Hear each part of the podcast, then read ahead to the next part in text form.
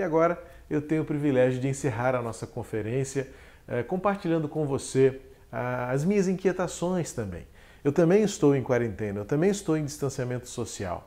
Essa semana, sexta-feira, completamos 60 dias em que não nos vemos mais na coletividade. As idas à igreja, ao gabinete ficaram rarefeitas. Fui algumas vezes apenas para cumprir protocolo de despacho de documentos, de assinaturas. Né? Tenho feito atendimentos online pelo telefone, por videochamada. Nosso conselho se reuniu por videochamada, nossa diretoria se reuniu por videochamada. Uh, a nossa vida se tornou online. E eu também estou como muitos de vocês, mas nem todos estão como nós. E eu queria pensar com vocês justamente nesta noite sobre o desafio das muitas famílias com quem nós convivíamos perto, né? pessoalmente, fisicamente, e que agora afastados uns dos outros, ainda que muitos de nós temos agora essa oportunidade de compartilhar nesta transmissão uh, o cuidado de Deus, o amor de Deus por nós, tem muita gente que não está aqui, tem muita gente que não tem acesso a essa tecnologia, seja por falta de recursos, seja por falta de disponibilidade. Eu lembro que no início da quarentena, uma, uma empresa comprou de uma vez só 60 computadores para os seus funcionários, porque eles não tinham computadores em casa. Então, para fazer jus à mudança de rotina, uma igreja foi, uma empresa, desculpa, uma empresa foi a uma loja de departamentos e eu soube isso pelo próprio vendedor e comprou de uma vez 60 unidades de computador portátil para colocar na mão dos seus funcionários para que a empresa não parasse. Então daí a gente pode ter uma perspectiva de que a sua família não é a família do outro e a família do outro não é a sua família. E nessa diversidade é que tornou-se para nós um grande desafio, para mim, para tantos outros pastores, como ministrar num tempo de tanta diversidade. Há igrejas que no começo sofreram demais porque não tinham acesso à tecnologia. Pela graça de Deus, nós tínhamos nossa transmissão já há quase 10 anos nós temos transmissões online dos nossos cultos, temos nosso acervo enorme. Se você olhar no nosso canal, rola para baixo, você vai ver vídeos antiquíssimos, né, que parece até que o pastor era outro. Uh, e, e, isso tudo nos fez uh, readaptar rapidamente. Nós, não, nós, como igreja, sentimos pouco, sentimos, mas sentimos muito pouco, comparado a outras igrejas que, quando tudo foi uh, fechado, as igrejas não podiam mais se reunir e os pastores ficaram, e agora? Como vamos fazer? Voltando ao pastor Anderson, por exemplo, ele teve a alegria de ter um amigo, como eu tenho também, muitos, né? Pastor Maurício Bossuá, da Igreja Citauá, chamou o pastor Anderson para, nos primeiros domingos, compartilhar da transmissão da Igreja Citauá, para que ele também pudesse, como pastor, ministrar ao seu povo. E nós tivemos que nos readaptar rapidamente, famílias, empresas, igrejas. Como tudo começou tão rapidamente e como isso tudo nos pegou, uh, levou-nos a refletir sobre isso em termos de nossas casas. Como está a sua casa? A vinheta de abertura de todos esses dias é, é, remete-nos a esta mudança até estética. Ah, uma pessoa no primeiro dia da nossa transmissão me respondeu rapidamente após o culto: Fiquei feliz de ver como o senhor faz em casa. Tinha essa curiosidade né, de ver como é que ficou tudo aqui. Eu estou na minha sala, né, tiramos os móveis do lugar, é, mexemos em tudo. É, eu, eu, fiz questão de, no momento de abertura, sentar na cadeira, Uh, mas agora eu estou aqui no momento de pregação, simbolicamente, né, para manter o padrão, mas está tudo em casa. Nossa rotina mudou, nossos horários mudaram, as tensões se severizaram. E aí surgiu essa pergunta para nós: como estão nossas casas? Como eram nossas casas? Como serão nossas casas depois? E o texto que me vem à mente, para mim, é o texto mais apropriado para um momento como esse, quando Deus diz a Ezequias por meio do profeta Isaías: Põe em ordem a tua casa. A palavra, como eu disse já desde quinta-feira, trouxe consigo um, um, uma profecia dura de ser ouvida. Você vai morrer. A doença que você tem é incurável. Ezequias eh, se quebranta diante desta péssima notícia, clama a Deus por uma resposta, por uma uh, por misericórdia, e Deus dá a ele então a oportunidade de viver mais 15 anos, uma segunda chance. Eu tenho visto que esse tempo da nossa pandemia, é? e para nós brasileiros, para nós cariocas, para você, Igreja Batista do Meia, para você, meu irmão, minha irmã, de onde você estiver. Eu tenho visto esse tempo como uma segunda chance de Deus, ou mais uma chance de Deus. Desde o Gênesis, a gente serve a um Deus que é o Deus da segunda chance. Foi assim com Noé. Noé achou graça aos olhos de Deus, porque ele era homem justo e perfeito em todas as suas gerações e andava com Deus, como diz Gênesis 6. E por causa disso, Deus deu a ele o meio pelo qual Deus recomeçou a humanidade. Ou seja, a história da Bíblia que retrata um Deus que está além da história. Deus não está limitado ao nosso cronograma, Deus não está preso a este nosso tempo. Deus tem o seu tempo, Deus tem a sua era, Deus tem a sua eternidade. Mas a Bíblia conta na história da palavra que Deus é o Deus que todas as vezes deu à humanidade uma outra chance. Jesus veio ao mundo para isso, para nos dar a oportunidade de fazer novas todas as coisas que ficaram velhas como está em 2 Coríntios 5,17. A gente vai entender que a, a, nossa vida diária é um renascer.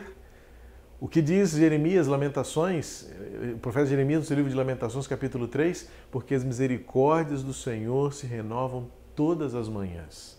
A sua fidelidade é grande. E a gente pode entender esse tempo como um tempo de reorganizar, um tempo de recomeçar, um tempo de reavaliar e fazer isso tantas vezes quantas forem preciso para que a gente seja melhor. Eu fiz algumas anotações, nós aqui em casa temos conversado muito, tem sido um tempo de muitos ajustes, tem, um tempo, tem sido um tempo de muita reflexão e tem também sido um tempo de muito aprendizado. E a partir desta palavra que Deus diz a Ezequias, e Ezequias teve de Deus uma outra chance, é que eu quero refletir com você nesta noite, encerrando a nossa conferência sobre família, como nós devemos, eu nem diria mais como podemos, porque tornou-se imperativo, depois de tudo que nós temos vivido. Há pessoas que estão extremamente sensíveis e sensibilizadas. Há pessoas que já estão vivendo esta pandemia é, é, obrigatoriamente tendo que recomeçar, porque perderam pessoas queridas. Há pessoas que já perderam seus empregos. Então, para muitos, por enquanto a pandemia é apenas um tempo de ficar em casa, e fica em casa, é, é, é a palavra da moda, e depois sair. Sai de casa, volta a trabalhar. Mas corremos um risco de, nessa simplicidade, nesse simplismo da situação, achar que quando tudo acabar é só voltar ao normal. Não é voltar ao normal. Porque nesse tempo, pessoas perderam gente amada Neste tempo, até pastores, até igrejas perderam pastores. Não tenho ainda conhecimento se pastores perderam igreja, mas perderam ovelhas. A gente que perdeu emprego. A gente que da noite para o dia recebeu a notícia por e-mail. Obrigado pelos seus serviços, mas devido à, à crise que vivemos, estamos cortando gastos e, e você está dispensado na nossa equipe. Para muita gente, esse tempo já foi um tempo de recomeçar e recomeçar a, a duras penas. E a gente não pode ficar insensível a isso. É por isso que quando nós propusemos o tema A Minha Casa antes e depois da pandemia, é para que a gente reflita sobre aquilo que é essencial, sobre aquilo que éramos antes e que já estava errado, sobre aquilo que éramos é, quando nada disso havia e nós já estávamos vivendo numa sociedade doente e que a pandemia veio apenas colocar para fora, em muitos casos, aquilo que estava escondido, aquilo que estava por trás de máscaras que não eram essas que nós estamos usando para a nossa própria proteção, e usemos máscaras sim. E como seremos depois? É por isso que a palavra de Deus a Ezequias vem tão a calhar para os nossos dias. Põe em ordem a sua casa. Ponha em ordem a sua casa e, e a palavra continua, porque você vai morrer.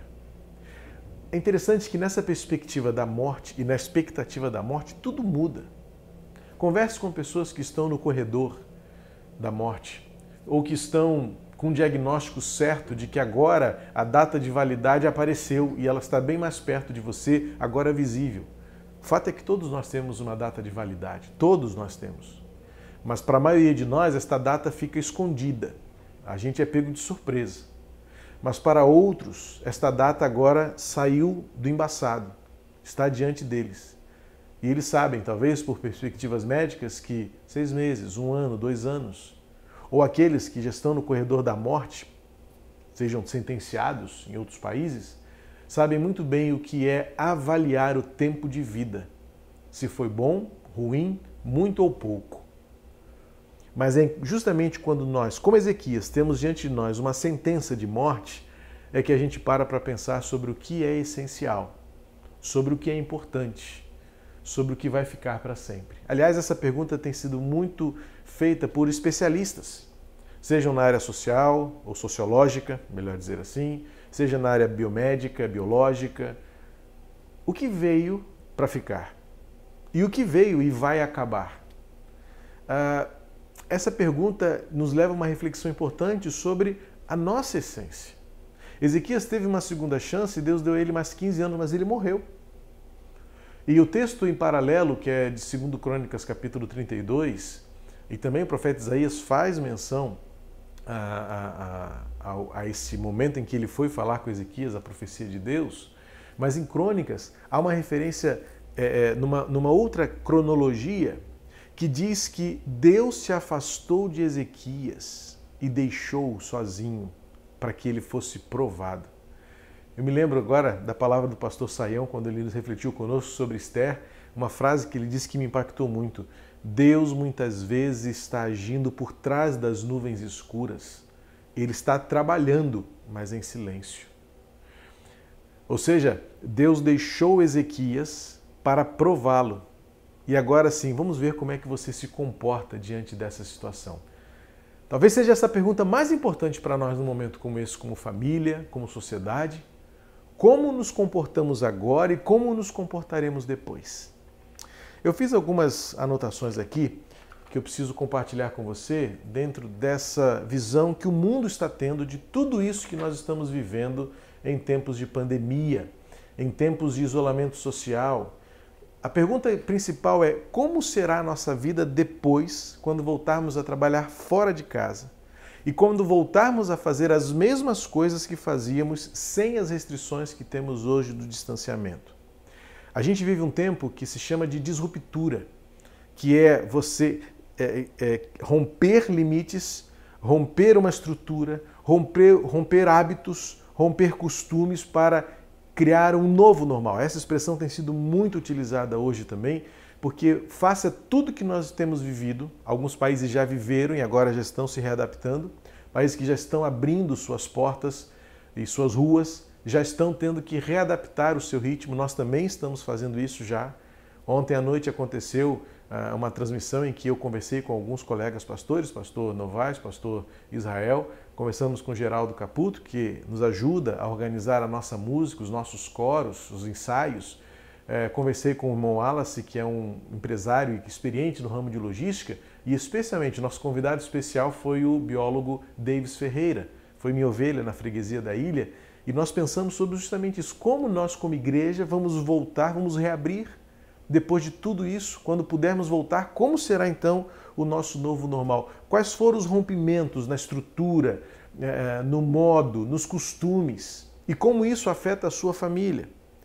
Eu tenho ouvido algumas pessoas que dizem: Ah, eu me acostumei muito bem a trabalhar em casa. Outros já dizem assim: Eu não vejo a hora de voltar ao trabalho para ver pessoas. Tem gente que está triste porque está sentindo falta daquele daquela mãozinha no ombro do bom dia quando chega no seu ambiente de trabalho, daquela pausa para o café onde cinco, seis pessoas trocam ideias, riem, compartilham suas preocupações. Mas tem gente que prefere ficar em casa, que voltar ao trabalho será um grande desafio, reencontrar as pessoas. Ou seja, a gente precisa nesse momento ter uma sensibilidade para entender que não existe um estabelecimento de um modo padrão e que todos vão voltar do mesmo jeito. Uh, eu assisti uma, uma conferência da Fundação Getúlio Vargas, na verdade um depoimento de uma profissional da área de comunicação chamada Marise Lemos, em que ela falou o seguinte: para mim a maior lição desse tempo de distanciamento social é que eu mudei o meu jeito de pensar sobre trabalhar em casa. Eu achava que era uma coisa monótona, improdutiva, ao contrário, é altamente estressante, as tarefas se multiplicaram e eu tenho a impressão de que eu não vou dar conta. Eu fiquei muito com essa palavra tive, fico, fiquei com a impressão de que não darei conta. Sim, na verdade, muitos de nós estão com essa impressão de que não daremos conta de tudo aquilo que nós estamos fazendo. Não daremos conta das tarefas, não daremos conta do, do, dos compromissos e algumas vezes muitos não estão dando conta dos relacionamentos. Ah, como é que a gente pode manter a vida organizada? Como pode manter ah, também a saúde mental? Existem possibilidades e também necessidades que a gente precisa colocar como prioridades para que a gente volte disso tudo com uma casa melhor do que éramos. Sabe por quê? Até porque ah, os órgãos de saúde já apontavam, a própria Organização Mundial de Saúde já apontava, antes de tudo isso acontecer, e você vai concordar comigo, que nós já vivíamos, enquanto sociedade, como numa velocidade frenética. Era um movimento desenfreado de fazer, de querer.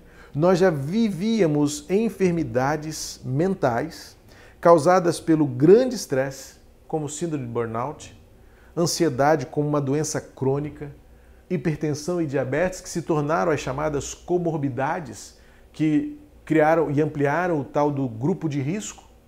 Lembre-se que isso tudo vinha antes da pandemia. E agora, na pandemia do coronavírus, nossas casas se desorganizaram de um modo, mas que na verdade é reflexo eh, e, e aflorou aquilo que nós éramos antes, porque já se tinha uma denúncia de que nós vivíamos fora de controle. Nós já vivíamos uma vida altamente estressante. E esse tempo de pausa, quando Deus fala para nós agora, organiza a sua vida, põe em ordem a sua casa, e inclusive com um atestado tão duro de ser lido, porque você morrerá.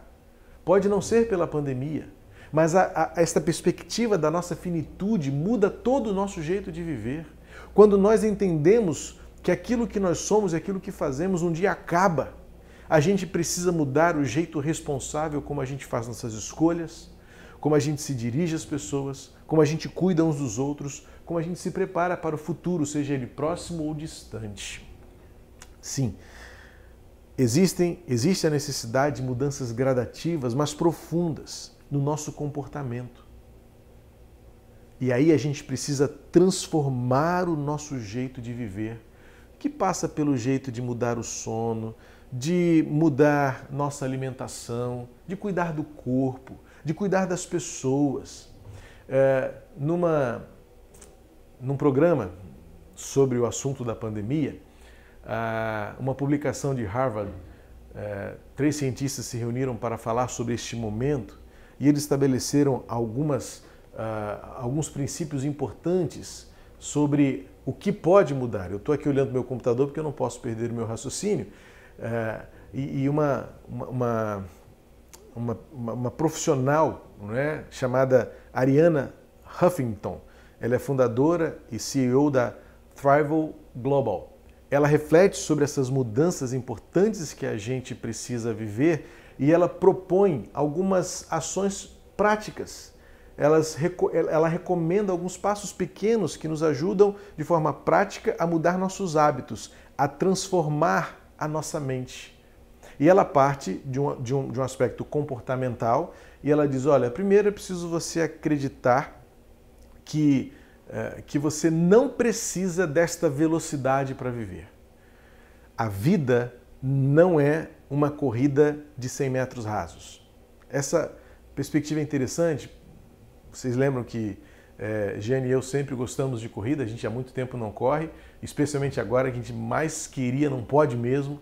Mas vocês lembram do, do, da, da, nossa alegria em praticar esportes? Temos na igreja muitos que praticam, temos corredores na igreja e eu quero me remeter a essa, a essa ilustração. Existe o sprint e existe a maratona.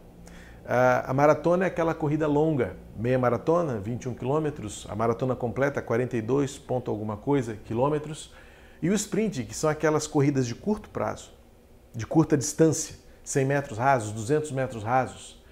E algumas diferenças importantes que a gente precisa entender: a vida não é uma corrida de 100 metros rasos, a vida é uma maratona. E sabe qual é a diferença? é que na maratona o corredor ele sai sem visualizar qual é a linha de chegada. A gente está vivendo sem saber quando e onde será a linha de chegada. A gente sabe que ela existe. Para nós cristãos, a linha de chegada é a eternidade. Que bom! Mas no sprint, o corredor dos 100 metros rasos, chamado velocista, ele quando ele está na linha de largada, ele já sabe ali onde ele vai chegar.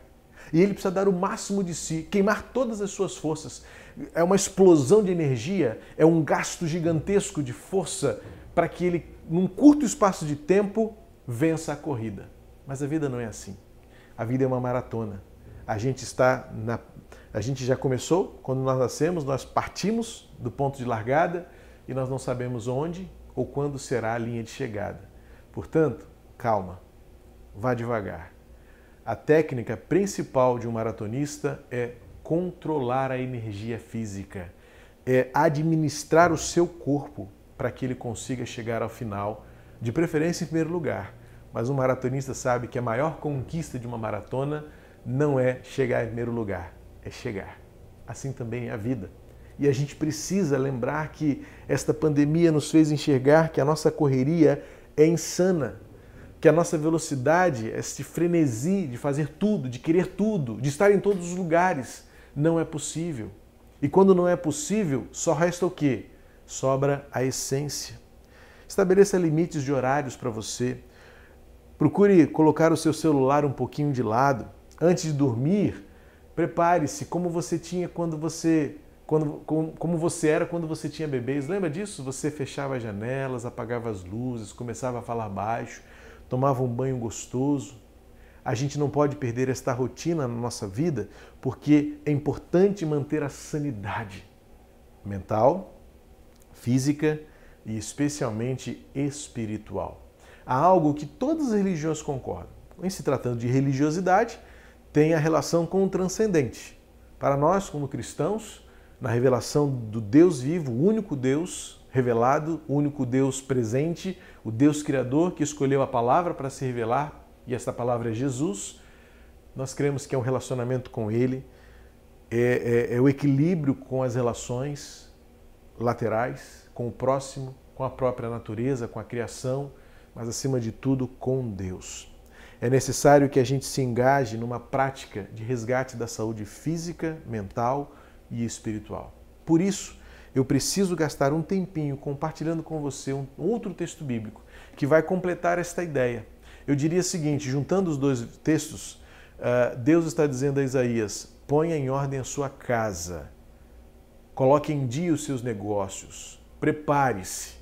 E agora Paulo vai, muito tempo depois, nos dizer como.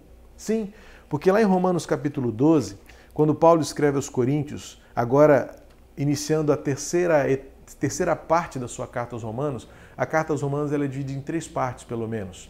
Uma parte doutrinária, profunda, dura, teológica. Um segundo texto que faz essa transição para a praticidade. E agora, no capítulo 12, 13 e 14, Paulo é altamente ético, comportamental. E é justamente no Romanos 12, 1 e 2 é que ele faz essa mudança de chave. Ele começa uh, uh, o versículo 1 de Romanos 12 com uma preposição, com uma conjunção, desculpa, que, que faz esta mudança de cena, que sai da teoria para a prática. É por isso que em Romanos 12, 1 ele diz assim: portanto. Esse portanto é como consequência disso tudo, já que, uma vez que a gente já entendeu, agora é hora de colocar em prática. Então, o que, que a gente já entendeu segundo Romanos, de 1 até 11, que Cristo morreu por todos, que é o pecado que nos mata, que é o distanciamento de Deus que tira o nosso vício da alegria da vida, que é a nossa rebeldia que afasta-nos de Deus, que, na minha perspectiva, a graça ela acaba sendo resistida por corações rebeldes e desobedientes. E então, depois que Paulo aprofundou todos esses aspectos teológicos, e vamos dizer assim, metafísicos da nossa relação com o transcendente, com o divino, com o nosso ser criador, que é o Deus Pai, único Senhor, Pai de Jesus Cristo, ele agora no capítulo 12 vai dizer, portanto, ou seja, já que vocês já entenderam que esta que, que a sua vida começa numa relação com Deus, agora ele diz, portanto, irmãos, pelas misericórdias de Deus, peço que ofereçam o seu corpo como sacrifício vivo, santo e agradável a Deus, este é o culto racional de vocês. E não vivam conforme os padrões deste mundo, mas deixem que Deus os transforme pela renovação da mente, para que possam experimentar qual é a boa, agradável e, e perfeita vontade de Deus. Veja que Paulo começa com portanto. Então, é necessário você entender que Paulo agora vai passar para a prática. Então, chegamos ao como. Como está a sua casa antes e depois da pandemia? Como está a sua casa agora? E agora eu quero lembrar a você que o sentido de casa é toda a sua existência. É o aspecto físico, mas é também o aspecto imaterial daquilo que está aqui dentro, sua mente. E é o que Paulo está dizendo quando ele diz: apresentem o seu corpo. O conceito de corpo aqui foi um escândalo para os gregos, porque dentro do conceito da filosofia grega, o corpo era mal, o corpo era lixo, o corpo era descartável, porque o que importa é o imaterial. A filosofia eh, grega tratava muito nesse, nos termos da, daquilo que é imaterial, daquilo que é intangível, daquilo que é imensurável. E agora o cristianismo vai trazer isso para a realidade da vida, do dia a dia, do cotidiano. É muito mais do que intelectualidade, é o que você é fazendo. São suas atitudes, são suas ações, são suas reações. E é por isso que Paulo diz: apresenta o corpo, porque o corpo é tudo que você é e isso deve ser entregue em culto ao Senhor. Agora, é importante porque a gente precisa fazer também uma disruptura aqui. A gente precisa avançar, romper uma cosmovisão limitadora. Porque a gente acha que culto é só aquilo que acontece lá naquele lugar que nós chamamos de igreja, que na verdade é um, é um prédio. Eu me lembro. Me lembro bem, até como eu fiquei triste quando no dia 15 de março, a gente se esforçando para cuidar uns dos outros, para termos nossas iniciativas para que a igreja fosse exemplo antes de todo mundo, nós suspendemos os nossos cultos e alguns não entenderam. Alguns até foram para as suas redes sociais é, é, colocar conjecturas, julgamento, como se nós tivéssemos perdido a fé. Na verdade, essas pessoas ainda estão apegadas a uma cosmovisão equivocada de que o culto é só aquilo que nós fazemos na coletividade, lá num determinado horário marcado, com uma determinada estrutura disponível. Eu estou com muita saudade da igreja reunida. Mas o nosso culto não é isso. O que Paulo está dizendo, e por isso que ele atrela o corpo como culto, a palavra grega para o culto aqui não tem nada a ver com aquele momento contemplativo, com o, contem com o momento litúrgico. É importante, culto não é liturgia. Liturgia é um culto, mas o culto é muito mais.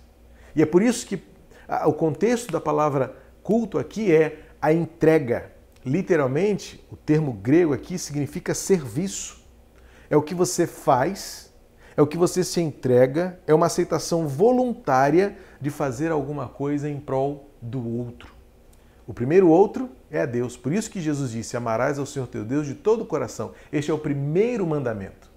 E tanto importante, tão importante quanto este, o segundo é amarás ao seu próximo. Então, veja que o conceito de culto transcende, vai além dessa experiência litúrgica de um local, de um horário, de um jeito, de uma identidade.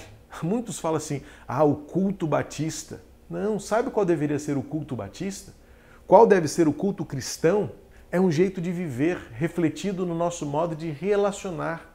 Como as pessoas olham para a nossa casa, como as pessoas são abençoadas pelo ir e vir, é o jeito como você vai para o seu trabalho, é o jeito como você se comporta, se relaciona com seus amigos, com seus colegas de turma, de escola. Então, a gente precisa entender que este tempo de transformação nos ensinou e nos fez ver que nós ainda somos igreja de casa em casa e que esse é o verdadeiro culto que Deus quer que nós sejamos. Eu não vejo a hora de estarmos juntos novamente.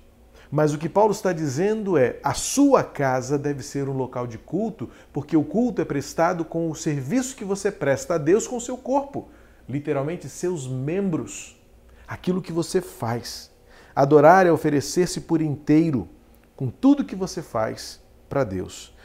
E quando pensamos em culto, não é algo que se faz quando você vai à igreja. É limitar demais a nossa experiência com Deus é por isso estabelecer um limite de horário, de forma, de jeito. E quando Paulo está dizendo assim, transforme-se.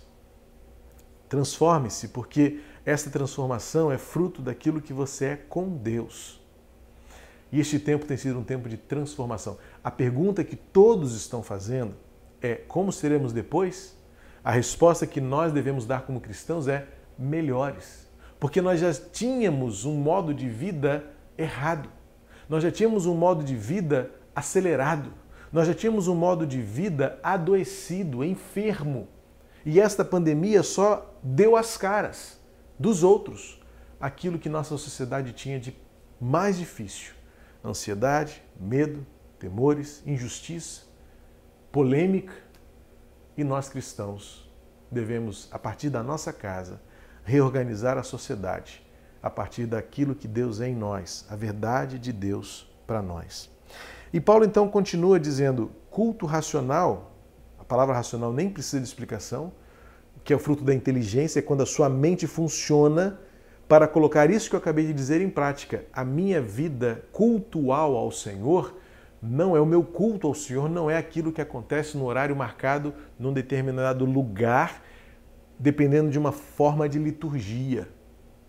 Veja que a gente até muda o nosso jeito de ver assim, ah, eu não gosto desse culto, eu não gosto desse tipo, eu não gosto desse cântico, eu não gosto dessa música, eu não gosto desse hino, não gosto desse coro. Não, isso não é culto. O culto é o que você, no seu coração, presta a Deus. Então a gente precisa parar de ficar julgando o que os outros fazem de fazer e começar a fazer em nós a diferença que glorifica a Deus e que abençoa os outros. E aí a gente continua no versículo 2, quando Paulo diz: a resposta ou seja, o jeito de apresentar a Deus o seu corpo como sacrifício vivo, santo e agradável a Deus, é um processo de transformação. E aí, Paulo vai usar duas palavras importantes aqui. Ele diz assim: para isso, não se amoldem ao mundo, mas transformem-se. Eu quero explorar essas duas palavras para você aqui, porque são importantíssimas. Porque o amoldar ao mundo é uma palavra grega que tem a ver com a forma, com a aparência. E a palavra que Paulo usa para transformar tem a ver com morfos aqui, não é é uma outra palavra que tem mais a ver com a essência. E metamorfos, que é a palavra que Paulo usou para transformar, tem a ver com esta mudança do interior. Por que, que Paulo está dizendo isso? Eu vou usar uma ilustração que talvez faça você compreender no, no, meio dessa pandemia, nós tivemos um dos momentos mais preciosos para nós em família, quando eu achei nos meus arquivos é, digitais vídeos da Letícia recém-nascida e até os seus primeiros anos de vida. Nós ficamos literalmente quase quatro horas diante da televisão, embevecidos, emocionados, lembrando da Letícia quando ela nasceu e até cerca dos seus um ano e meio, mais ou menos, um ano e alguns meses. Nós nos emocionamos demais e a gente lembrou e a gente viu ali como eu era diferente, como Giane era diferente, como Letícia era diferente. A ideia deste molde a que Paulo se refere é esta forma visível que muda e que se adapta com o tempo. É por isso que Paulo fala: não se amoldeis ao mundo, porque existe um jeito do mundo viver que vai se transformando todas as vezes, todos os tempos, mas que muda o jeito de ver. Ah, por exemplo, quando eu tinha 17 anos, quando eu tinha 18 anos, quando eu conhecia Jane, eu era muito diferente. Corpo, cabelo. E hoje eu tenho 49 e o meu corpo é diferente. Não posso nem dizer que meu cabelo é diferente. Se eu estivesse, eu diria. Mas só para você entender que é isso que Paulo está se referindo ao molde do mundo é o que mudou, o que muda de geração em geração. Porém, o Purim, de 18 a 49 anos, tem na essência aquilo que não mudou. Eu tenho tido contato com colegas do meu segundo grau, na época falava segundo grau, hoje ensino médio. A nossa turma de ensino médio, na época segundo grau, criou um grupo de WhatsApp a gente volta e meia conversa, bate papo, se reencontra com falas, com lembranças. E é interessante ver que a essência de todos nós não mudou. Quem era brincalhão continua brincalhão, quem era mais sério continua sério, quem tinha um posicionamento continua com seus posicionamentos.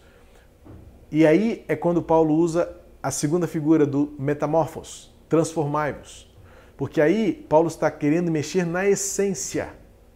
Então, A aparência pode até mudar, o jeito pode até mudar, mas a essência que molda, que transforma, que, que, que realiza as atitudes, isso pode e deve ser transformado por Jesus.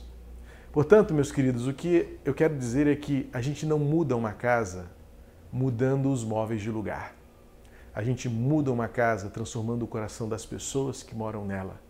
E o que Paulo está dizendo é que o cristão, o verdadeiro cristão, é aquele que tem o coração transformado transformado por aquilo que Jesus faz em nós.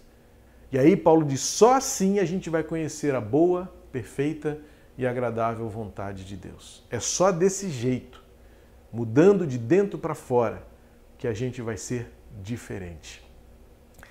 É isso que Paulo quer dizer com apresentar um culto racional.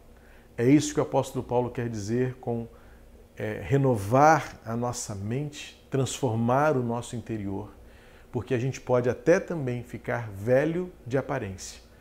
Mas como Paulo diz, escrevendo aos Coríntios, o nosso interior fica melhor cada vez mais com Jesus. Portanto, a resposta para esta pandemia é voltar a sair, voltar à rotina, fazendo com que nós sejamos melhores e novos, transformando o nosso jeito de ser. Angela Duckworth, PhD em psicologia, ela deu uma entrevista também a uma publicação de Harvard e, e ela fez algumas afirmações importantes. O que você está aprendendo com esta crise? É a pergunta que eu dirijo a você. Se você não estiver aprendendo nada, você não está prestando atenção nas coisas que estão à sua volta. É uma afirmação contundente desta PhD em psicologia. Porque a crise é uma oportunidade para todos nós aprendermos alguma coisa. Também ela provoca, né? ela, ela, ela ela instiga uma outra reflexão. Ela fala assim: quem disse que você tem que estar estressado? Ou quem disse que se você não está estressado, você não está vivendo a pandemia direito? Entendeu? Talvez o mote seja: ah, estou estressado. Ou talvez não. A questão é que a gente precisa definir em sensibilidade o que cada um de nós sente como diferente e como diferença. E fazer com que essa diferença seja transformada na medida do que cada um precisa. Muitos têm Wi-Fi, outros não têm. Muitos têm uma casa, outros não têm. Muitos tinham emprego, agora não têm mais. Muitos tinham familiares, agora não têm mais. Ou seja, esta distinção de experiências faz com que não exista um padrão, mas existe algo que nos une: o desejo de ter um futuro melhor. Victor Frankl, em seu livro Em Busca do Sentido, ele compartilha e tornou-se é, tese científica de comportamento humano, quando ele descreveu as suas experiências no campo de concentração. Ele estabeleceu e entendeu que só sobrevive quem tem um propósito. Portanto, que nossa casa, esta casa, formada de membros, que habita numa casa feita de tijolos, possa ser reflexo de um propósito que nos mantenha vivos. O propósito de apresentar a Deus tudo o que somos em adoração. E os nossos relacionamentos refletirem uma transformação que nos faça ver e viver a boa, perfeita e agradável vontade de Deus.